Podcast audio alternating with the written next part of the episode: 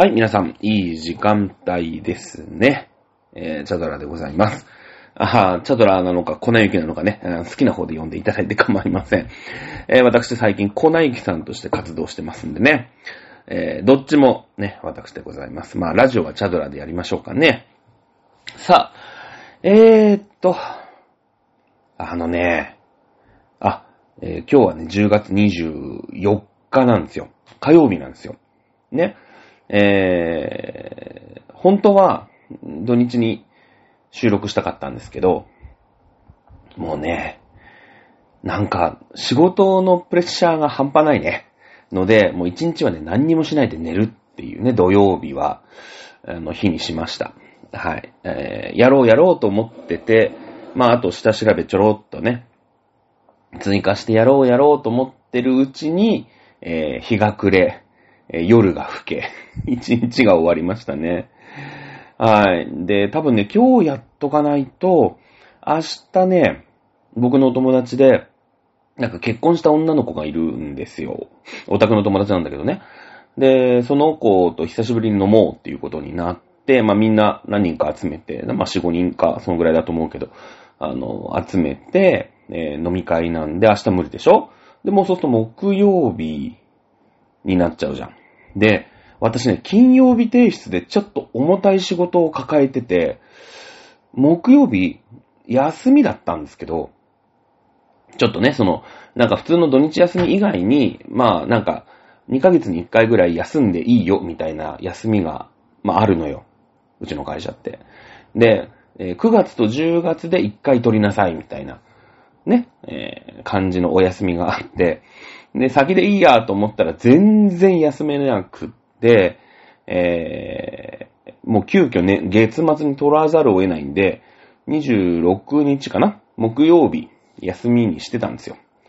で、だったんですけど、27提出で、ちょっと重たい会社の宿題があって、それと別個で、ちょっと27日の金曜日に結構重たい商談に行かなくちゃいけなくて、その資料作りを、あの、やんなくちゃいけなくてですね、これ木曜日休んでる場合じゃないな、という感じらしいんですよね。えー、で、ただ10月までに、10月、9月、10月で1回休まなきゃいけないんで、まあそうなると土日休みでしょ。だから月曜日か火曜日か休み火曜日ギリ休めるかなみたいな感じなんだけどね。えー、ということで、木曜日も収録できなそうだと言うとですね、おそらく木曜日終わるまで帰れませんので、えー、もう残業確定になりますから、今日ね、多分撮っとかないとね、きついと思うんだよね。えー、本日10月24日夜11時半を超えたとこですね。えー、こっから1時間喋ると12時半と。そっから風呂入って、まだ入ってませんから、えー、寝るのそうですね、1時半には寝たいですね、というような状態でございます。はい。えー、ですね。あのー、まあ、自分が悪いんですけどね。土日、土日やんなかったからね。土日、日曜日はね、あのー、久々に、なんて言うんですかね。あの、私オタクなのはもう皆さんに包み隠さず喋ってると思うんですけど、久々になんかオタクらしいオタクをしてきまして、あの、まあ、わかんね、全然、あの、オタク文化知らない人の、もいると思うかもしれないので、あの、あれなんです。ちょっとだけ解説するんですけど、えー、ライブにもね、まあ、2種類、まあ、2種類っていうかもっとあるんだろうけど、対バンライブ。なんで対バンっていうのか、私ちょっとね、そのライブハウス関係の言葉に関しては、今一つ暗いところなので、分かりかねるんですけど、そのいろんなアイドルさんが出て、あ、アイドルの話ね。アイドルさんがいっぱい出てて、で、その中のこう、まあ、自分の推しグループとか推しメンがいるわけだよね。うん。で、まあ、それをね、対バンライブって言うんですよ。いろんなライブが。いろんなライブアイドルさんがこうライブをわーってやって、まあ別にその、ね、お目当てだけ見に行ってもいいし、ずーっと見てもいいみたいな。うん。ね、その代わりまあその、そこだけ見て帰るのも買ってたけど、えー、チケット代いくらですよ、みたいな感じでね。で、私がちょうどね、えー、初めて今の推してるアイドルさんに、えー、初めて対バンライブに行くっていう日だったのよ。うん、日曜日ね。なんかその仙台から、私をね、その現場に誘ってくれた、まあ、女の子、女の子っていうか、まあ女性の方がいるんだけど、えー、まあその子のお友達がなんか仙台から来るらしくて、ね、えー、一緒に見ましょうって言うからさ、じゃあね、せっかく誘われたんでね、一人だと寂しいじゃんだって。なんか、もうぼっちだし。ね、なんかいたたまれなくなっちゃうんで、あんまそういうとこ出入りしないんですけど、えー、まあね、見てくれる人がいるんだったらね、いいよね、なんていうことで、えー、行ってきたんですよね。で、僕のお友達のなんか、男の子まあ僕よりも一回り以上下の人ですけどね、えー、4人でね、ライブ見て、ね、来ました。あの、まあ、今ね、推してるね、その、ピールジアップルさんっていうんですか？まあ、そういうアイドルがいるっていうことでいいんですけど、あの、割とね、こう、レベル的には、まあまあ、いいとこなのかな？高いのかな？久々にあんなレベルの高い対バンって、こう、なんていうの？やっぱさ、1軍と 2, 2軍の試合ってあるじゃん。野球でもそうだし。ね、えー、野球とかだとほら、大学野球だと6大学とか、えー、トートリーグとかさ、ね、サッカーだと J1 とか J2 とかさ、こういうこうランキングがあるじゃないですか。ランキングが。ね。で、それはまあ、どこが J1 なのかっていう問題があって、それは J1 が Perfume って言われたら、うーん、じゃあ J3 かなみたいなね。あの感じなんだけど、まあまあまあまあまあ、いいレベルの、こう、パフォーマンスをするアイドルさんが、まあ、いっぱい出るようなところによく呼ばれるっていうアイドルなのよ。うん。で、私がまあ、それまでにいた頃が、まあ、結構、なんていうの、もうそっからでも何ランクも下の、もう本当なんかオタク10人とか、そんなレベルのライブだったから、なんか、久々にいいね、その地下、地下って言われる、そのメジャーデビューはしてないんだけども、その地下の中でもいいとこね。うん。だからなんだろうね。うん。まあだから強い強いっていうのかな？うまいっていうのかな？わかんないんだけど。また久々、何年ぶりぐらいで見たんだよね。うーん、やっぱね、いいなって思いましたね。よかった。ねえあの、ちゃんとしてる、やっぱり。いや、それはパフュームから比べたらちゃんとしてないよ。やっぱね、 Perfume はたまにね、地下アイドルは全員見た方がいいよ。うん。なんかその踊り私たち揃ってるよね、みたいなさ。あの、錯覚で、私たち踊れてるよね、みたいになるんだけど、一回 Perfume ね、YouTube でいいからね、アイドルは全員見た方がいい。うん。揃えようと思ったら、あそこまで人間って揃うんだ、みたいなね。うん、感じするよね。本当にね。うん、と思いました。はい。ということで、オタクについてはさらっと終わりにしておきましょう。えー、ね、あの、地味に体調悪いんだよね。ね。なんかね、花粉花粉って飛んでる？今。なんか、昨日ちょっと遠いところに仕事に行ったらもう花粉なのか、なんか目から涙は出てくるし、鼻水は止まんないし、くしゃみが止まんないし、なんかすごいなぁと思ってさ、やっぱそう、ほら、花粉症の時ってぼーっとするじゃない、なんか。ね。で、なんかこう、なんだろうこれと思ってて、花粉って今なんかか、かが、か何？花飛んでんのかな？咲いてるなんか、何の花が咲いてんの？金木犀か。金木犀は、あれは花が匂ってんのか？よく知らないんだけどさ。うん。ね。あ、でね、うん、花粉飛んでないよってことだと、えっ、ー、と、多分風邪。ね、熱は出てないからまあ大丈夫だと思うんですけど、ね、困りますよね。あの、リアルに体調が悪いってことね。あの、今日、昨日か、おとといか、えー、予定していた献血をですね、急遽キャンセルしてね、なんかこんな調子も悪いし、なんか鼻水もズルズルしてるのに、ね、あんななんか椅子に1時間も拘束されるのちょっと嫌だなと思ったんで、また次回ね、えー、献血が次106回目でしたかね、行ってこようと思います。さあ、えーと、前回は、はい、あもうね、あの、マリー・アントネット行きますよ、ベルサイユのバラね。まあ、ちっともはマリー・アントネットが出てこなくなるんだよね。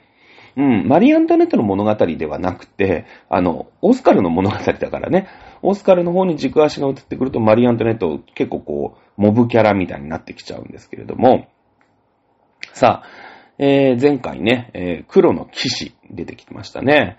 えー、まあ、義族のような、まあ、ネズミ小僧のような、まあ、義族のね、えー、を、なんか、こう、アンドレとオスカルがね、えー、吸ったもんだして、結局、アンドレは左目を怪我して、まあ、視力をどんどんどんどん失っていく。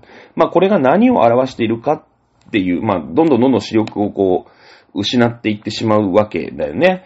光を失っていくっていうのは、まあ、あこれはだからフランスの絶対王政、えーというものの、うーん、まあ、最後、ね、そりゃ、ルイ16世とマリ・アントネットがね、ギロチンでズバッと、殺されて、えー絶対王政終わるわけなんだけれども、まあ、その絶対王政のこう光、ね、えーというものがどんどんどんどん失われていると いうことになっていくでしょうね。その暗示だと思います。はい。えー、まあ、吸ったもんだありまして、民衆はもうボロボロと。あ、前回ね、あの、予告しましたけども、歴史解説会は次回やります。えー今回でね、えー割とそのアンドレ・オスカルの、その、いわゆる、うーん、こっからはね、もうフランス革命が始まっちゃうんですよ。まあ、次というか、今日解説するとこの次からは、フランス革命がもう本当に、えー1789年にいよいよ突入してしまいまして、えーフランス革命がもうそこから始まっていっちゃいますんで、どんどんどんどんフランス革命、これ事実ですから、あの、劇の中ね、えー作中でもフランス革命がどんどんどんどん進行していきますので、その、惚れたり腫れたりっていうことが、なかなか書きづらくなるわけですよ。まあ、その中でもね、えー書いていくんですけれども、その周りのキャラを整頓していかないと、ちょっと、こう、本当に書きたかったことがどうなのか、みたいなのが、書きづらくなっちゃうでしょ。ね。えー本当に書きたいのはその、うーん、オスカル周り。ね。えーアンドレ周り。まあ、この二人がまあ主人公ということで、アンドレなんて最初の頃は結構モブキャラであんまり登場しないんですけど、こっからがっつりきますからね。えーなので、その端々のね、人を、の、その、張りまくった伏線を回収すると。ね、恋愛漫画として回収していくというのが今日の解説になります。今日ちょっとね、ボリュームたっぷりなんで、早めに行きましょう。さあ、28話でございます。アンドレの左目は視力を失いつつある。まあこれはね、えー先ほども言いました、絶対王政の、うん、もう光、もう最後の最後のね、え時期に入っているんだよ、ということを、まあ暗示しているわけですね。えーまあ良くないことというのは当然起きるわけで、せっかくね、あの、旦那さんとね、不妊治療を一生懸命頑張ったアントワネットと、の間に生まれました第一王子ジョセフが、この人ちょっと病弱なんですよね。うん、ということで、えージョセフ高熱を出して寝込んでしまいます。ね。やっぱりこう、悪いことには悪いことが重なってくるわけですよね。一応この人第一王子ですから、まあ、王太子の身分なわけだよね。ルイ16世の初めての実子ということになりますから。ね、死んじゃうと結構大変です。まあ、弟一応いるんだけどね。さあ、えー、病床でね、こう、なんか、うんうなっている息子は、ね、母親、アントワネットは、あの、ベッドの、ま、ベッドサイドでね、こう、看病をしているわけなんだけども、あの、うなってる息子、ジョセフ君は、親父、まあ、ルイ16世の名前を呼ぶ、パパパパパパっていうことだよね。うん。自分の名前呼んでくれないんですよ。まあまあじゃないんです。やっぱこういうのってショックなんだろうね。僕は子供育てたことないんでちょっとわかんないんですけれども、まあ、ルイ16世の名前を呼ぶわけだ。やっぱそこはお母さん的にはね、ママも呼んで欲しかったわけですけれども、うーん、ちょっとショックだったんでしょうね。えー、まあ、あやっぱりさ、負い目があるわけよ。まあ、ルイ16世との不妊治療の間に、結構自分は浮気三昧してたでしょ？なので、まあね、その、まあ夫がね、えー、アントワネットに対して奥手だったってのもあるのかもしれないんだけど、まあ浮気、不倫はしちゃいかんよね。うん。って僕は今思いますよ。ね。浮気はダメ。不倫もダメ。ね。えー言っておきます。えー深くは語りません。えーということで、やっぱ負い目がありますので、アントワネットには。まあね、そのジョセフをなんとか助けてくださいと。神様お願いします。ね。えーこの辺は、ハプスブルグ家ですから、しっかりね、えー、カトリック、ちゃんとね、神様にお祈りをします。で、えー何かある時にはやっぱりこれは神様からの罰なんじゃないかということですよね。やっぱりこの、フェルゼンという、まあ、愛人とイチャコラしてることが、やっぱ神様はお怒りになっているに違いないということで、えーもしジョセフと助け、ジョセフのことを助けていただければ、この場でフェルゼンと二度と会わないと誓いますと いうふうに、えー、アントワネットは、まあ、神に懺悔をするわけですよね。はい。まあそのね、神に懺悔をしている、マリー・アントワネットの横にね、あの、こっそりフェルゼンがいてね、まあ、あの、何も言えず立ち去るみたいなね、えー、のもありました。さあ、えー、そんな感じで王室結構ぐちゃぐちゃしているんですね。えー、そして、舞台はジャルジュ家ですね。オスカルくんちの実家に行きます。このフェルゼンね、そのマリアントネットが祈ってますので、だってね、自分ともう会わないと誓いますから息子を助けてください。いうことで、あ、もうね、えー、俺のことは、まあそりゃ子供のが大事なんだろうけどさ、まあ俺のことよりもね、やっぱり国家安寧だったり、自分の息子にね、しっかり祈ってる、ここは、なんかその弱みに突き込んでフェルゼン、フェルゼンしちゃダメなわけじゃん。空気読むよね。ということで、フェルゼン、じゃあどこ行くかっていうと、オスカルのとこ行くわけですよ。ね。お友達のとこ行くわけです。はい、ジャルジュ家です。はい。オスカルは以前フェルゼンとは二度、まあ二度っていうかね、えー、まあ合ってることはいっぱい合ってるんですけども、しっかりした舞踏会で2回、えー、フェルゼンと踊ってるんですね。一度目は、あの、フェルゼンが一番最初にちょっかいを出してきたときに、うーん、まあいろんなね、周囲の目がありますから、アントワネットを守るために、兵士というか、まあ騎士の姿ですね、軍服で、えー、踊って、フェルゼンと踊ってます。で、二度目はですね、一人の女性として、まあフェルゼンのことが好きだからね、オスカルはね。えー、二度目は一人の女性として、えー、舞踏会でフェルゼンと踊ってるんですね。その時はだからあ、オスカルですとは名乗らないわけです。普段は男の格好をしてますからね。だけど綺麗にドレスアップして一人の貴婦人として踊っているわけ。ね。えー、まあ、オスカルはフェルゼンのこと大好きなんだけど、フェルゼンと、まあ、マリー・アントネットは、まあ、愛人関係。で、お互いに好きだと。だけども、まあ、立場もあるし、まあ、そもそも不倫関係だし、ということで、こう、ね、なんかこう、愛が まあ、伝えることができないという愛を見てるわけだよね、一番の近くでね。で、そんなね、男の方、フェルゼンのことが、オスカルは大好きだから、まあ、それはそれで叶わぬ恋なわけですよね。オスカルとしても叶わぬ恋なんで、その叶わぬ恋を吹っ切るためにですね、一回女性としてフェルゼンと踊ってるんですよ。で、これでもう吹っ切ろうってなってるんですけど、まあずーっと思い続けているということなんですよね。フェルゼンはね、えー、踊ってる時は、あの、踊ってる貴婦人、目の前の貴婦人がオスカルだとは気づいてません。ですけども、このタイミングで、ふとしたことで、その時のああ、あの時のあの貴婦人が、お前だったんかいっていうことで、感づいちゃうんですよ。フェルゼン。まあ、ほら、この辺でなんていうの、あの、うーん、登場人物のこの恋愛関係の伏線を回収しに行ってるでしょ？フェルゼンはいる、ちゃんとしたいる人なんだけど、オスカルはいない人だから、この、こっから絡んでこないわけですよ。その、うーん、物語上でね、その、歴史の、フランスの歴史には乗ってこないじゃないですか。ベルサイユのバラにはの、こっからね、えー、オスカル絡んできますけれども。なので、このオスカルとフェルゼンの恋っていうのをなんとか始末しないことにはさ、ねこの後フランス革命にオスカル巻き、まあ、巻き込まれるというか、大いに絡んでいきますので、えー、この辺で伏線を回収しに池田先生が動くわけですよ。ね。えー、いうことなんですよね。で、えー、あの時のあの貴婦人はお前だったんかいとフェルゼンが気づくんですよね。でもまあ、出会い方は良くないですよ。まあ、そもそもフェルゼンとマリー・アントネットの出会い方が良くないわけです。仮面舞踏会でね、えー、イチャコラしてるわけですから。で、そこになおかつオスカル絡んでいきますのでね、えー、絶対に結ばれないわけですよ。ね、えー、アントネットとフェルゼンは結、なんだろう、えー、結ばれること、祝福されることはない二人なわけですよね。うん、一応ほら、愛人関係だから。でもこう出会うことができるね、できる男女として出会っているわけですよ。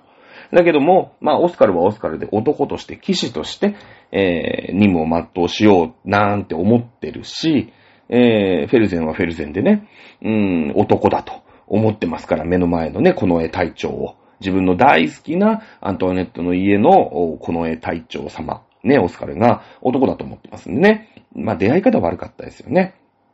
なので、絶対にこう、結ばれないわけですよ。で、ここで気づくんですね。あの、まあまあ、その、アントネ、えっと、オスカルが女だってのはもうちょっと前に気づいてるんだけれども、ここでね、あの時の、あ、あの、ね、自分に好意を寄せて踊りましょうって言ってくれた、えー、貴婦人。フェルゼン、実はね、女ったらしなんで探してるんですよ。あの時のあいつは誰なんだって。だけどもね、出てこないわけ。待てど、待てど暮らせど舞踏会に行くんだけど、あの時のあの貴婦人には出会えないんです。それはそうですよね。オスカルなんですからね。えー、出てこれないんですけれども、はい。まあ、絶対にこう結ばれることのない、まあ、なんて言うんですかね。えー、あ、好きな、好きだからこその苦しみみたいなのに、まあ、こう、二人で悩んでるわけ。まあ、片思い片思いみたいなもんですよね。えー、いうことでございます。まあ、ルイ16世はアントネットのことが、まあ、ここは夫婦ですから。で、アントネットとフェルゼンはお互いに好きなんだけれども、やっぱり立場があるし、不倫関係だ、みたいな。で、そのフェルゼンのことはオスカルが好き、みたいなね。いう感じです。で、えー、ここでね、うーん、まあ、その、池田先生的にもしっかりここで、えー、オスカルがあの時のね、貴婦人は私だったんだというところで、でもね、む報われない愛情ってあるよねっていうことで、二人でね、ビービー泣くんですよ。で、まあ、フェルゼンはフェルゼンでね、うん。まあ、違う出会い方をすればね、ちゃんと恋愛したのにな、最初に、最初から出会う時からお前が女だって分かってればな、って言いながら、まあ、この二人のは、追贈結ばれることはないわけですよね。えー、いうことで、フェルゼンがここで、えー、ひとまず退場、一回退場します。ね。ここでだからそのオスカルと、まあ、フェルゼンの、まあ、後でもう一回出てくるんだけど、あの、の、まあ、恋、ね、えー、に対しては、一つこう、区切りみたいなね、え、の伏線を一個回収したみたいなことですよ。さあ、もう一人いますよね。その、ね、フェルゼンに片思いしてる、オスカルに片思いしてるやついますよね。えー、あの、ずっと一緒の家で育ったアンドレ君ですね。えアンドレ君なんですけど、アンドレ君は、その、ま身分も違うしね。アンドレは平民だし、オスカルは貴族だし。まずそこで、ね、恋愛なんかしちゃいけない、えー、わけですよ。で、自分はオスカルのことを一番ね、目の前で、えー、見てるわけですよね。えー、だけどアンドレはもうオスカルのこと大好きなんですよ、昔から。ね。ということで、もうさ、フェルゼンとオスカルがね、もう俺たちって、ね、なんて報われないね、辛い恋をしてるんだね。でもお互い大好きだよね、みたいな、な感じで、まあ、フェルゼンは、まあ、オスカルのこと、その、友達としての好きだから、その、ね、お互いにこう、ラブラブじゃないんだけれども、なんか、ね、フェルゼンはフェルゼンでアントワネットに報われない恋してるから、俺たちって辛いよね、みたいなさ。ね、そんなのを聞かされてるアンドレは、もうどうすることもできないじゃないですか。そこに混ざることもできないし。ね、貴族じゃないし。ということで、えー、パリの街に出てね、焼け酒を煽るんですね。焼け酒を煽るんですよ。はい。えー、酒場。酒場ではですね、フランスの衛兵隊。ね。えー、オスカルがやってるのはこの衛兵です。これ貴族ですね。貴族。まあ、生まれも育ちも、だ立派な武士ですよ、武士。ね。武士です。日本でいうところの。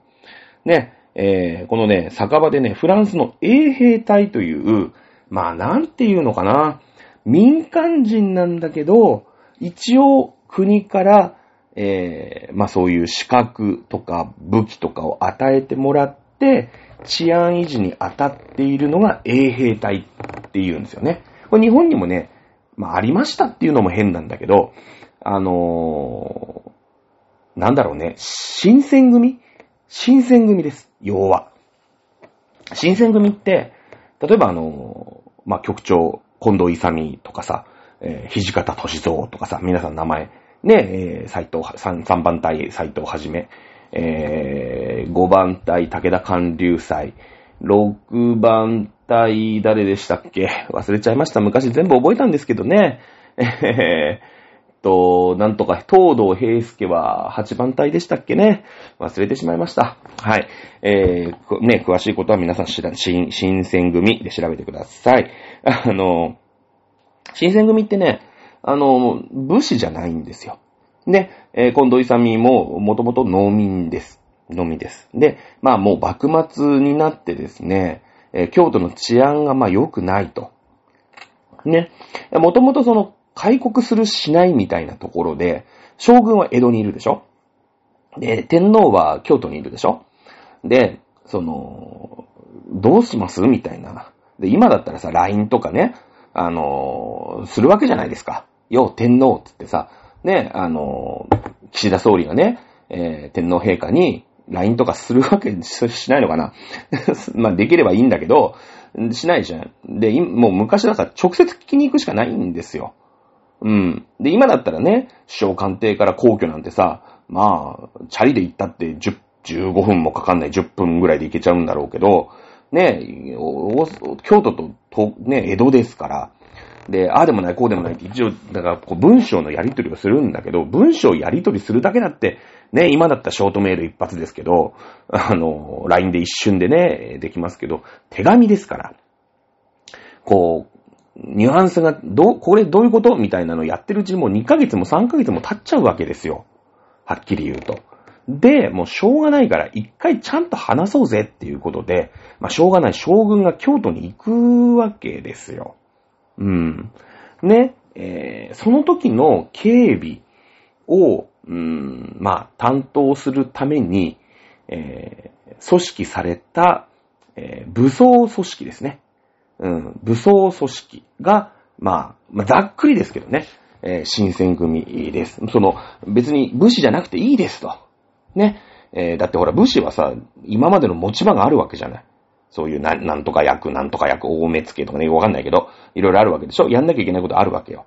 で、その、急遽、将軍が京都に行くから、みたいなので、その、追加でね、え、京、だから京都府警の追加募集みたいなのをしなきゃいけないんだけど、もう、武士はいっぱいいっぱいだし、で、その時の江戸幕府ってお金ないから、その、追加でなんかその、人雇えたりとかも雇えたりとかね、正式な武士とかにもできないんですよ。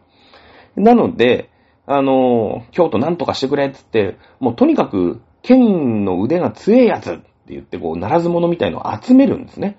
で、それがまあ、新選組と。簡単に言うとね。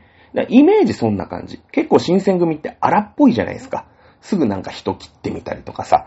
ね、するじゃない。京都の治安維持だとか言いながら、その、怪しいやつ片っ端から切っちゃうみたいなさ。ね、サイト始めとかそうですよね。うん。あのー、芹沢鴨とか、あ、2番隊芹沢鴨でしたっけね。えー、忘れちゃいましたけども。はい。1番隊は、ああれですよね。えー、っと、誰だっけ。美、美男子、美男子、美男子だ。えー、っと、沖田総司か。ね。そうですよね。僕が若い頃、沖田総司は B カップって言ってね、幕末純情伝って牧瀬里穂が主演でしたね。えー、どうでもいい話です。はい。え、いうことで、え、この、焼き酒するんですけど、このフランスの、まあ、衛兵隊ね、え、まあ、庶民が、こう、国から一応武器はもらいます。だから、消防団みたいな感じ、消防団の警察版みたいな感じね。うん、感じです。はい。平民で、まあ、結成された治安維持のための部隊なんですけれども、まあ、こいつらがね、まあ、まあ、まあまあ、その、安い酒屋で飲んでるわけですよ。ね。で、その、オスカルはあ、アンドレはさ、その、オスカルの、まあ、姿がね、その、目が失明にどんどんどんどん近づいてて、生きてる右目、左目はもう完全に失明しちゃって、生きてる右目ももうやっぱりガチャ目って良くないんだよね、多分ね。なので、右目もなんか光を失いつつ、まあ、あるんですよ。ね。で、えー、オスカルはね、その、自分の愛する人の姿が見えなくなるって言って、こう、焼け酒を、まあ、するわけですよね。うん、夜中まで飲んで、明け方帰ります。明け方帰るとですね、オスカルが待ってるんですよ。話があるっって。ね、私はこの衛兵を辞める。ね、えー、いうことで、あのー、アントワネットに、まあ、この衛兵、アントワネットのね、その、直属の、なんていうんですか、えー、警護をやるね、お職業ですから、アントワネットのとこにも行くんですよ。この衛兵やめさせてくれって。ね。で、アントワネットなんで？聞くんだけど、オスカル答えないんですよ。そりゃそうですよね。あなたのそばにいると、フェルゼンを思い出して辛いからですよ。ね。そういうことですよね。自分が大好きな人が、大好きな相手のそばで、ね、警護しなきゃいけないわけでしょ。辛いですよね。うん。ということでね、あの、オスカルも人の子なんでね、ここから逃げるんですよね。逃げるんですよ。あのー、まあ、逃げちゃう。ね。で、なんだろう、こう、よりね、もう今からは男として生きていくんだ、みたいな。もともとその、うーん、男として育てられてはしましたけれども、自分の中では、その、ジェンダー的には女子なんだよね。女子なんだよ。ただなんか男の格好をさせられてるし、男として、えー、育てられてきたっていうその感じではあるんで、全然自分の中のアイデンティティは女子なんですよ。だけどここで、もう私は男として生きていくんだと。ね。そういうこの絵兵みたいななんかその生ぬるい王宮の中のね、何にも起きないわけじゃん。この絵兵って言ったって。ね。そういうとこじゃなくて、もっともっと自分で銃を取り、剣を取り、ね、荒々しく、男らしく生きたいというふうにね、こう自分で宣言します。こういるよね、こういう人ね。うん、こういう人いるよね。あのー、もうさ、女としての幸せは、まあ今振られちゃ、振られちゃったというか、まあフェルゼンの思いをこう、ね、こう、なんとか なんだろう、こう、忘れようとしてるわけですよね。そしたら自分がアイデンティティ男になればいいわけですよ。男になれば男と付き合おうなんてそんなこと思わないわけですよね。何の未練もなくなるわけですよ。ね、ね、男としてね、凛々しく生きたいっていう風に宣言するんですよね。これ違うんですよね。これはもうだから、もうね、あの、恋をして、その恋が、まあ、うまいこといかないっていう自分をこう、殺してる現れなんですよね。いますよね。こういう自分がなんか、こう、満たされない時に、違う方向でなんか頑張っていくんだ、みたいなね。えー、これ男性も女子でもいますよね。そういう感じです。ね、ちょうどだからその、自分のね、そのこの絵兵っていうのを辞職するとか、まあそういうのも含めてよ。含めて、ちょっと今ね、いっぱいいっぱいなんですよ。オスカルくんも、オスカルちゃんも。はい。でね、えー、オスカルはアンドレに言うわけですよ。これからは私は男として生きていくんだと。もう、私に付き従う必要はないんだ。いうふうに告げるわけですね。これ残酷ですよね。アンドレはオスカルのこと大好きなんです。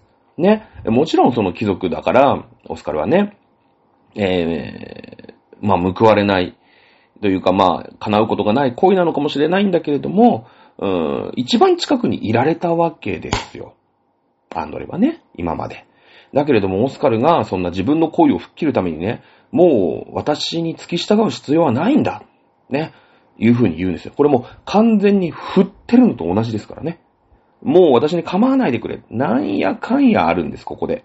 アンドレも、もう今までずーっと隠していた気持ちがあって、その、いやいや、な、何お前勝手なことやってんの？みたいな。ちょっとこう爆発しちゃうんですよ。だってそうでしょ？だってオスカルはさ、もうこれから男として生きていくからね、その従者である必要はありませんっていう風にアンドレに言うんだけど、アンドレの気持ちなんかミリも知らないんですよ。うん、だから言えちゃうんですよ、こんなことね。アンドレがそうなってるの分かってれば、まあちょっとかん言い方も考えるでしょうけれども、オスカルは今自分のことしか見えてませんから。なんやかんやあって、ここで。まあ実は、あの、アンドレとオスカルが言い合いになって、なんか、こう、アンドレに、アンドレがオスカルのことを押し倒しちゃったりとかするんですよ。で、チューとかしちゃうの。もう、アンドレもこう言われたことで、はぁみたいな、わーってなっていっぱいいっぱいだから。ね。で、まあ最終的にオスカルに、まあアンドレの方もね、実はもうずーっと好きなんだよっていうことを、まあ告白するわけですよ。で、ここでだからオスカルは、気づくんですね。まあ、気づかなかったんかいっていう感じなんだけど、まあ、気づくわけよ。ね。自分の一番近くにいた奴がずっと好きだった。ね。で、それに気づきもしなかった自分。で、その自分が、まあ好きになったフェルゼンという人間に対して、まあフェルゼンはフェルゼンで、ずっまあ、アントネットと、この人の、あの、フェルゼンはね、アントネットと、とりあえずイチャイチャはできてるんですよね。チューとかしておっぱいとか揉んでるんですよ、多分。だからまあ一番幸せっちゃ幸せなのかもしれないんだけれども、まあそんなね、えー、でも報われない、ちゃんと結ばれることがないということで思い悩んでる、えー、フェルゼンのことが大好きで、えー、アントワネットの近くにいるのも辛いと。ね。全員叶ってないんですよね。全員恋が叶ってない。ね、この辺だからもう、これ28話なんですけど、ゴリゴリにその、うん、架空人物周りの恋愛を回収に行ってるよね。もうだってさ、40話ぐらいで終わるから、あと10話ぐらいしかないのよ。で、フランス革命、とにかくやんなくちゃいけない。ね。こっからフランス革命がゴロゴロゴロゴロってもうあと1年ぐらいで、アントワネット死ぬから、ね。もうあと1年、1年半ぐらいなんですよ。物語って。ね。で、フランス革命はフランス革命で事実というか史実だから、ちゃんとやんなきゃいけないよね。こっからフランス革命がどう民衆とね、体で盛り上がって、えー、何、ね、それこそ、まあまあ、ね、その、なんていうの？王宮に民主が、まあ、そんな簡単なもんじゃないんで、フランス革命って。あの、次回ちゃんとやりますけれども、あの、ただただ王宮にね、民主がなだれ込んできて首スパッと跳ねて終わりっていうんじゃないんですけどね。ま、ないだけに、和、いろんな和をかけてさ、和数をかけてやんなくちゃいけないわけじゃない。ね？そうするとその、マーガレットだったっけ？えー、わかんないですけど、その3月に終わるな、みたいなので、こう、もうちょっとカウントダウン近づいてるんですよ。あと何話で書かなきゃいけないって、この時点で多分漫画家分かってるはずなんです。なので、この怒涛の28話で、架空の人物の、えー、恋愛をひたすら回収するっていうことですよね。うん、この辺は面白いですよね。はい。えー、次行きます。29話になりますね。この絵、はい、やめました。まあ、マリ・アントネットも受理するしかないですよね。もうだって理由聞いても言わないんだもん。でも、マリ・アントネットはそれを、まあ、知る必要もないというか、ね、オスカルは言うつもりもないでしょうし。ということでやめました。ね、より、まあ、今のほら、オスカルちゃんってな、何を考えてるかっていうと、より荒々しい、危険な、ね、え、男として、えー、そういう剣の腕、銃の腕を使うところに行きたいと。いうことで、フランスの衛兵隊の隊長に就任するんですね。うん。ここでだから、前話で、あのー、オスカルがね、えー、やさぐれてですね、飲みに行きましたよね、街で。で、街で、街の酒場では、そのフランスの衛兵隊という荒くれ者たちが飲んだくれてるわけですよ。こう、伏線のすぐ回収に行ってますよね。そういうことですよ。うん。えー、やっぱりさ、まあ、うん、オスカルとしては、まあ、フェルゼンをどうしても意識してしまう、ね、そうすると自分が報われない行為をしてるというのを、まあ、感じざるを得ない王妃を、まあ、近くで見ているっていうのが辛かったわけですね。えー、なんですけれども、えー、今のオスカルはですね、同じようにアンドレも、オスカル、自分のことを見るのが、一番近くで見ているのがとても辛かったんだなということを、まあ、分かっている中で、隊長就任します。はい。なんと、えー、その隊にはアンドレが入隊して、先回りして入隊しているんですよ。同じ隊の一員として、もちろん隊長と部下っていうね、一兵士っていうのはありますけれども、そうら、さっき言ったように、この衛兵はね、あのー、アンドレだってなれないですよ。はっきり言って。あれ貴族がやるもんですから。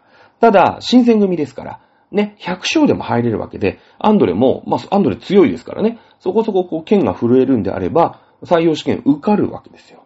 ねえ、アンドレはもう、ド M なのか、もうなんか思い込んだら試練の道を行くが男のど根性ですよね。もういいんだと。ね、吹っ切るわけです、ここで。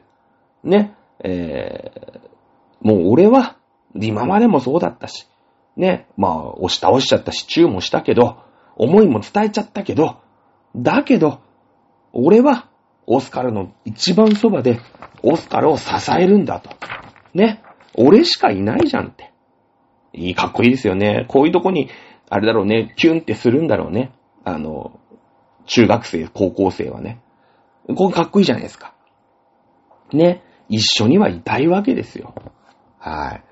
ということで、えー、その、荒くれ者のね、フランス衛兵隊にアンドレが入隊をして、まあ、そこの隊長に、えー、オスカルが就任するということになります。まあ、ただね、もうほら、荒くれ者だから、なんだろうね、もうほら、ラグビー部の部室みたいな感じなのよ。みんな男、野郎だし。まあ、そりゃ、あのオスカルだけが女子っていう感じなんだけど、まあまあ、基本、そこの隊長も男子だけどね。うん、男子なんだけど、ほら、オスカルは男として生きていくなんてや、強がってるから。ね、えー、ただね、あの、もう、なんていうの、オスカルが女だ、次に来る隊長、女らしいぜってのはもう、バレてんすよ。バレてる。で、しかも貴族の女だぜってバレてんすよ。うん。やっぱこれはさ、面白くないじゃないですか。まあ、男って、その、今と違ってね、それはなんかジェッダーレスとか、なんか大臣にね、何人女の人を起用しましょうとかさ、そういう時代じゃないから、まあ、男子のが全然偉い時代だから、あの、まず女だっていうだけでちょっとこう差別というか、ね、その、貴族の中のね、今までみたいにこう、なんていうの？女なんだけど男として育ちました、みたいなさ、この絵です、みたいな、その、貴族の相手してます、みたいなのは、まあまあ、あの人はそういう人だしね、で住んでたんだけど、今回平民だから、あの、そういうのみんなバレちゃうんですよ。もうなんか見て見ぬふりしてくれないんですよ。ね、今度のは貴族の女だぞ、つって、まあ気に入らない。ね。で、その、オスカルの、まあ、隊長就任式に、まあ、誰もね、兵隊が来ないわけですよ。普通だったら、なんかほら、あの、新しくさ、都知事選挙の後にさ、初めてね、東京の都庁に、誰それね、小池百合子だったり、誰か、誰か行きますみたいな時ってさ、みんな、あの、玄関でお迎えするじゃないですか。ね。えー、なんですけど、誰も来ない。ね。えー、もうバレてんすよ。で、まあ、オスカルとしてはさ、何をと。いやいやいや、お前らな、ちゃんとやれてっていうことで、その、荒くれ者がね、飲んだくれてる、そのボイコットして飲んだくれてる飲み屋に行って、アランっていうね、まあ、班長みたいなやつがいるんですよね。うん。あの、隊長じゃないです。その下です。だから、分隊長みたいなのがいるんだけど、このアランってやつと、ちょっとね、なんで来ないの？って言ったら、いやいやいや、お前、あの、お前らのこと、お前のこと俺認めてねえから、みたいな。だヤン組みたいなもんで、だから。ね。最初にこうさ、2年何組でしたっけ？ね、2, 2年 C 組だか3年 C 組だか知りませんけれども、行くとさ、みんななんか、こう、亀梨とかがさ、みんななんか、机にダーン座ってね、みんなでポーカーとかしてたりとかするするじゃん。誰もいないから。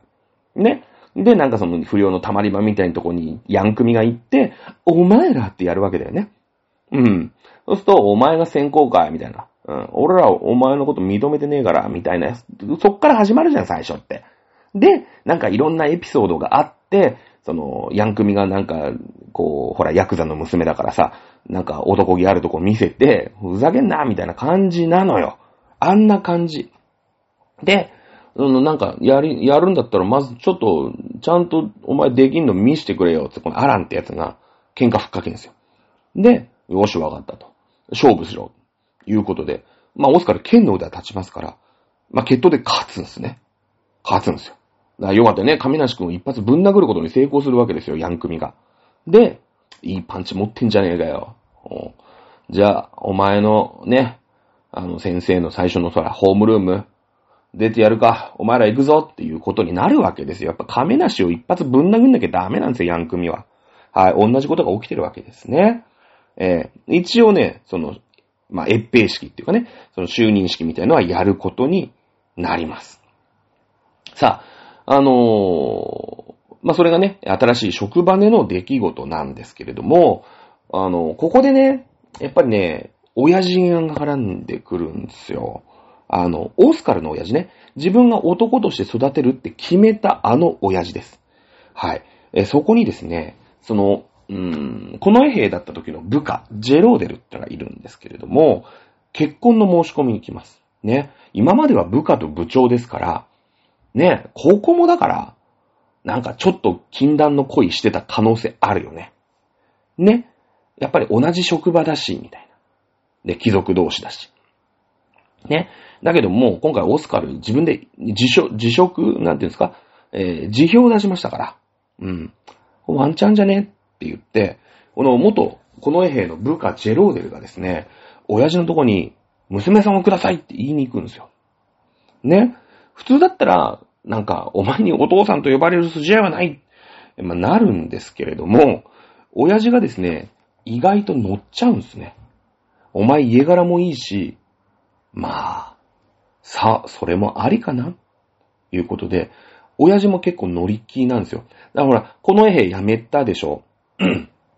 で、その、なんか私は男として生きるみたいなさ、なんかこう強、もう、ザ強がりみたいのをね、娘が言ってて、まあね、その、そのフェルゼンとアントワネットのことが分かってたのか分かってないのかは、ね、あるんだけど、なんかもう女捨てて男として生きるってね。あの、アントワネットは私は女だと。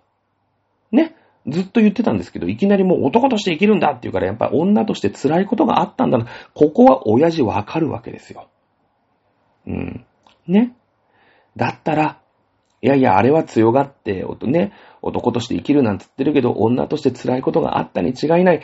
じゃあ、もうね、その、なんか無理して、そんな、ね、あの、荒くれ者のところでね、なんか肩身の狭い思いをして体調やるんだったら、女としての幸せを掴んでほしいみたいなさ、その親心系だよね。親心で、えー、衛兵隊ともさ、まあどうやらうまくいってないことがちょっとこう伝わってくるわけでしょ？ね。えー、なので、女の幸せもありかもしれないな、つって。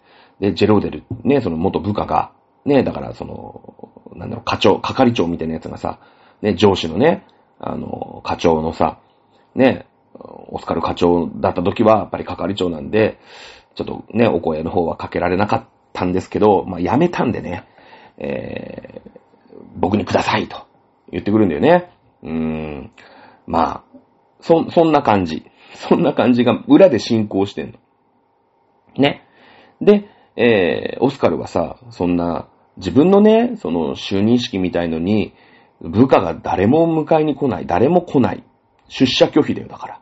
オフィスに行ったのに誰もいないみたいな。ね。そんなのでさ、いちいち決闘して、わかったとかで、もう心も体も疲れ果ててるわけですよ。ね。自分家に帰るときに。もう疲れた、つって、もうだから UFO 食って寝てるみたいな感じだよね。だから OL として、もうボロボロですよ。ね。その転職したんだけど、もう転職先でね、えー、一応こうヘッドハンティングみたいな感じで、一応係、ね、課長みたいな役付けで行ったんだけど、もう行ったら誰も出社してこないわ。言うこと聞かないわ。ね。で、もうしょうがない。シャニムにでも頑張ってさ、部下ね、亀梨を一発ぶん殴ってさ、ね、なんとかこう、仕事うまくやろう、みたいな感じで夜な夜なの疲れ果てて家帰ってきて、ね、ソファーにバサって来て、ね、その、倒れ込むようにしてさ、でもご飯食べなきゃ、ね、メイク落とさなきゃ、お風呂入んなきゃって言ってさ、もうカップ焼きそばの UFO かなんかすすってさ、もう泥のように寝てるみたいな OL がね、いたら、そりゃ父ちゃん心配するでしょ。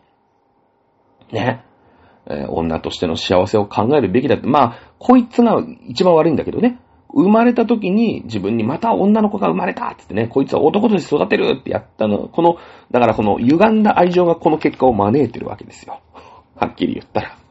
ね。だけどもさ、そんななんか UFO 食って泥のようにね、あの、ソファーで倒れ込んでる娘見たらですね、うーん、まあ、こう、女としての幸せをまあね、つかめなそうであれば、なんだろうね、その、オスカルはオスカルで、女として、まあ、恋もしたし、ね、親父と喋るわけですよ。ね。で、まあ、お前をね、男として育ったのは俺が悪いと。うーん、どうなんだと。ね、そしたらオスカルはね、強がってるんですよ。女として恋もしたと。ね、こっからは男として頑張っていきます。ね、えー、いうふうに言うわけですよ。もう強がってんですよね、子供。親父はだから親言うわけですよ。ね、女としての幸せをつかめないのであれば、まあ、自分でつかめなかったのであれば、せめて俺がそのアシストをして、女として幸せになってほしい。ね、えー、いう、うまあ、親父と、こう、オスカルがおしゃべりをするわけですよ。まあ、ジェローデルじゃなくてもいいんだぜ、と。まあ、ジェローデルはこのタイミングでね、求婚してきましたから、まあまあ、それに親父としては乗っかったんですけども、まあ、ジェローデルが嫌だったら別でもいいよ、みたいな。女として幸せになる、ね、のもいいんじゃねみたいな。ね、え、いう感じですよ。はい。一人残されてるやつがいますね。アンドレです。アンドレも、一応この自分が好きでね、えー、だってほら職場辞めたわけでしょ？じ、ね、そして再就職も、その、自分のね、好きな彼女、ずっと思いを伝えられない彼女の再就職先に、先に内定をもらうっていうね。もうどんだけ好きなんだよ、みたいな。ねえ、野島真司でもそんなの書けませんよね。うん、書けないです。はい。えー、なんですけども、まあ、アンドレも縁談の話がショックですよね。でね、また焼け酒するんですよ。焼け酒ね。で、あの、その焼け酒してる時にはさ、その衛兵隊がいるわけじゃない、新選組がいるわけじゃないですか。で、こいつらと、まあ、バトルをするわけですよ。うん。ね。で、えー、その、なんていうの、自分の気に入らないさ、女上司なわけでしょ？あの、新選組にしてみればよ。衛兵隊にしてみればよ。で、やっぱりこいつら関係性あるぞって言ってもリンチされちゃうんですよ。はい。なかなか、なかなかきついっすよね。なかなかきついっすよね。うん。で、親父はね、親父は親父の方で、あの、オスカルの親父よ。オスカルの親父は、まあ、ジェローデルが嫌だったら、一回お前婚活パーティー出ろと。いうことで、まあ、この時代だからその、うん、貴族の婚活パーティーなんてあったわけでしょうね、おそらくね。やっぱ貴族同士で結婚しますから。うん。ね。えー、で、まあ、その親父のね、知り合いのその、よくいるじゃん。俺は何組をね、くっつけたんだ、みたいなさ、そういうお見合い大好き、お見合いさせ大好きおじさんっているじゃないですか。で、その人の主催する婚活パーティーにですね、えー、お前ちょっと行ってこいと。で、女として、いい人探すのも大事だぜ。ね。いうことで、オスカル、まあ、不詳不詳ね、とりあえず、まあ、まあ、まあ、わかりましたよ、と。全然気乗りしませんけどもね、つって。いや、親父もその、ほら、実力、ね、僕もあるんですよ、実は。ね、うちの親父のすごい世話になった人が、僕もほら、バツさんだから。ね、あの前んとこのせがれがね、離婚いっぱいしてるとけしからんと。ね、それでちょっともう、俺が手配してやるから、見合いさせろ、みたいな。うち田舎だからさ、そういうの本当あるんですよ。うん。で、親父も断れ、俺がそら、こういう、そういうの性格、俺はほら恋愛大好きっ子さんだから、そういうのを受けない、ね、見合いなんか知らねえよっていうタイプだからさ、うん、絶対結婚しないの知ってんだけど、一応親父もその、ね、仮というかさ、その地元のね、有力な人だから、まあ、地元でね、やっぱちゃんと生きていかなくちゃいけないわけですよ。あと、今のうちの親父74だから、あと10年ぐらい生きなきゃいけないわけでしょ？そうすると、ま、いろんなこうね、圧力があるんで、ちょっと話だけ、ちょっと聞いてくんねえかと。まあ、なんなら見合いだけしてくんねえかと。で、断んのはそりゃね、こんな時代ですから、見合いしたからってもうなんか、ね、9割ぐらい結婚するんでしょみたいな時代じゃないから、あとはお前らの好きにしていいと。僕も実はね、お見合い、実は過去に2回あるんですよね、実はね。えー、まあそういう感じですよね。で、えー、親父の、まあ仕組んだ、ね、えー、婚活パーティーにですね、えー、オスカル行きます。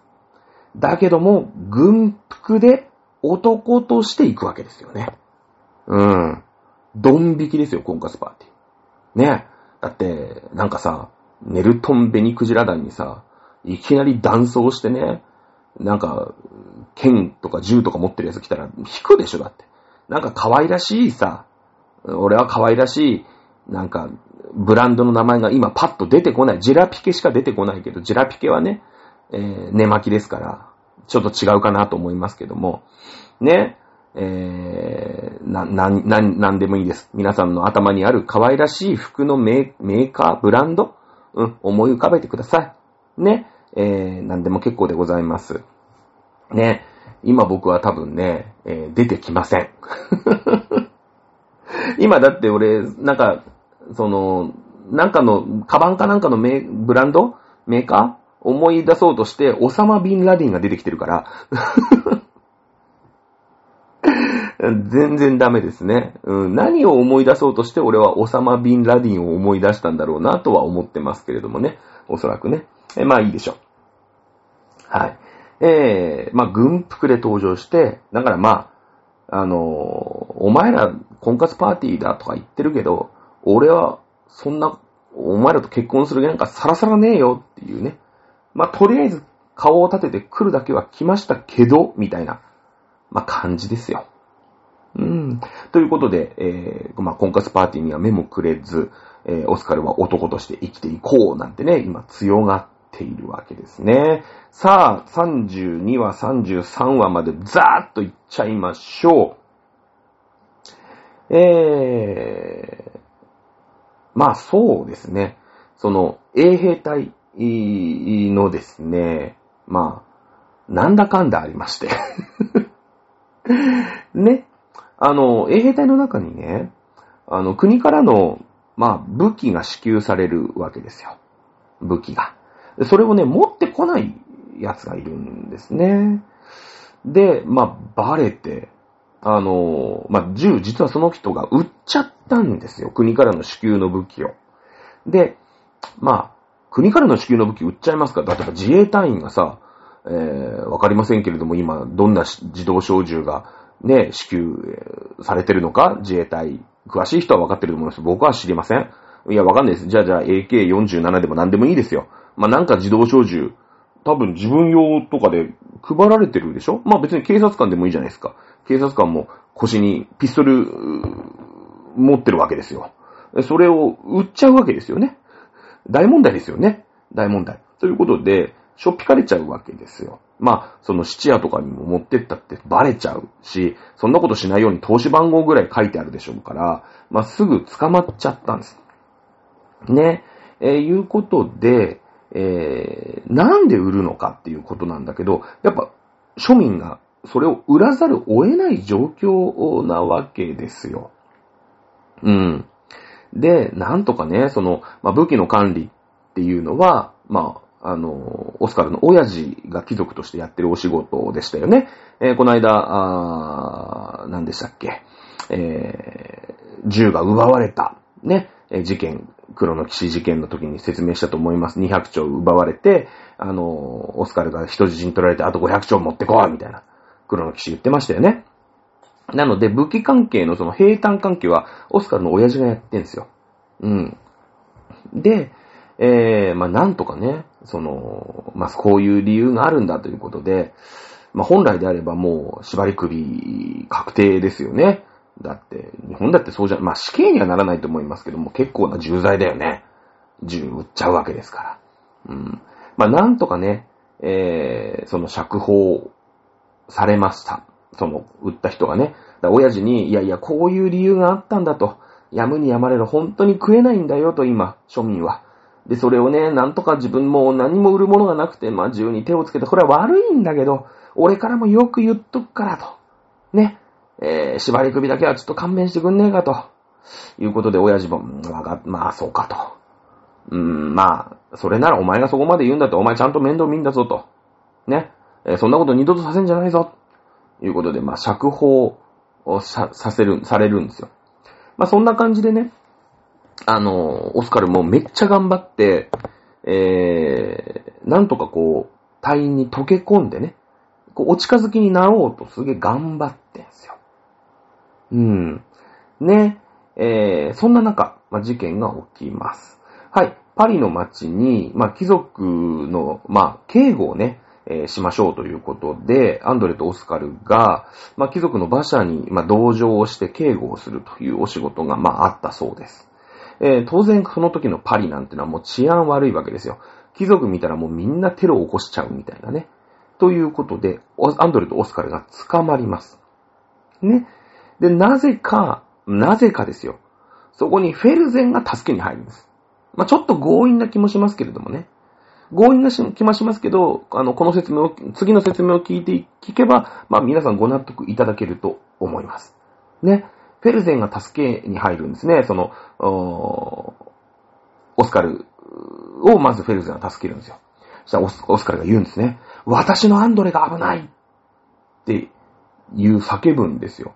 フェルゼンに対して。ね。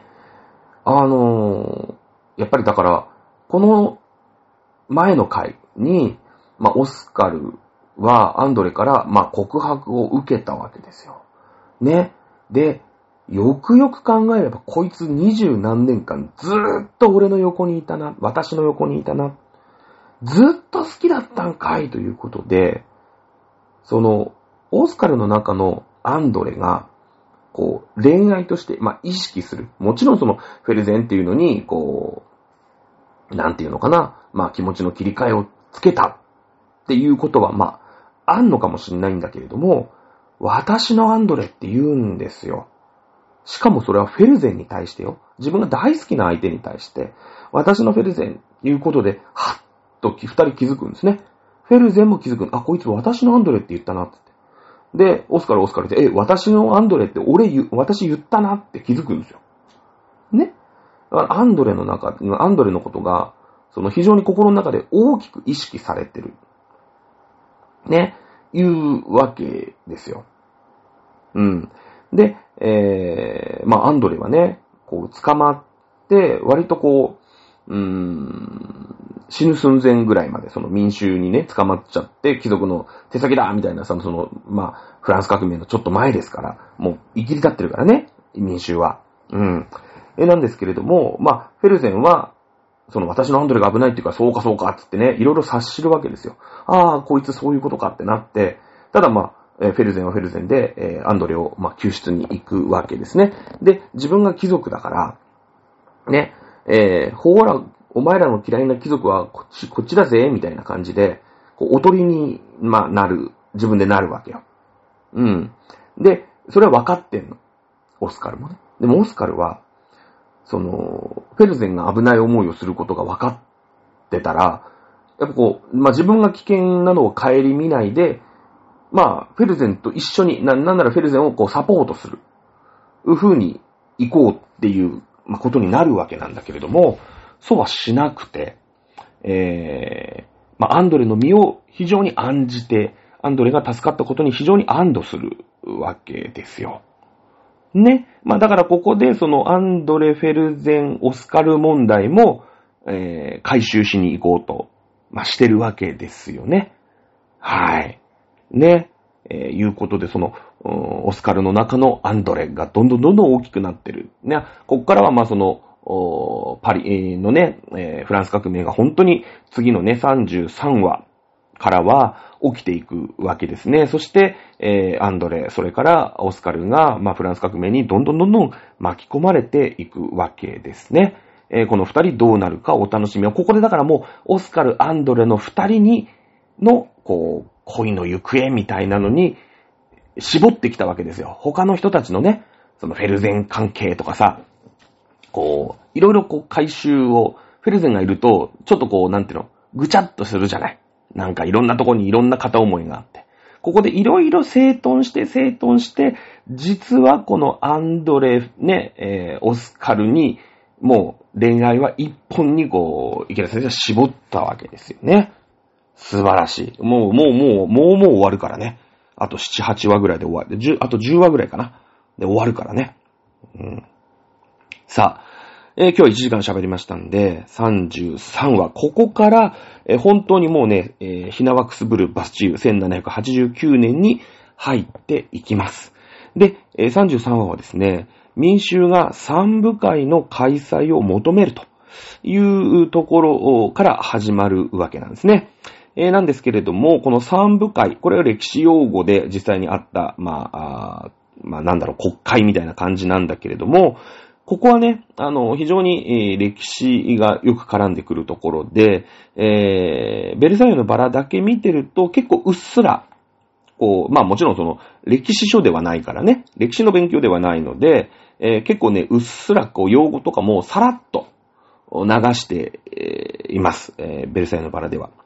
なんですけれども、まあそのまま言っちゃうとね、ふわっとしてしまいますので、えー次回は、まずフランス革命がどういう経緯を取ったのか。まあ、三部会という用語のね、あの解説から、じゃあロベスピエールっていう実際にいる人間がどうやって絡んできたとかね、えーフランスの、まあ、財政状況であったり、フランスの、まあ、ルイ16世が、うん、何をこの時にやって民主を怒らしたとか、うんえーそういったことを一回来週は整頓したいと思います。来週は歴史会です。で、えー次から怒涛のフランス革命編に突入して、多分ね、歴史会やって、あと1、2回で、えーフランス革命というか、ベルサイユのバラネ編ね、多分10回ぐらいで終わる、全部で全10回かな。多分今日8回か9回目だと思いますんで、12回ぐらいか。うん。で、えー、長々、長々ね、もう10月の末だもんね。えー、終わりますね。はい。皆さん長いこと、全部聞いてる人はいるんでしょうかね。長いことお付き合いいただいてありがとうございます。えー、この次のテーマももう実は決まっております。やっぱりね、えー、イスラムの問題、まあ、パレスチナであり、まあ、イスラエルであり、イスラムでありというところが、まあ、最近ニュースに特に上がってきてまし、まあ、ここはね、本当にわかりづらい、日本人にはわかりづらいところだと思いますので、えーそちらにね、えー今度はあやっていってですね、もう実は、あの、下調べとかね、えーいろんなあ調査とか、あのーは、少しずつ進めている状態です。はい。ということで、次回は、あ歴史会ということで、歴史解説会ということで、フランス革命、しっかりやっていきましょう。今週は以上になります。また来週お楽しみください。さよなら。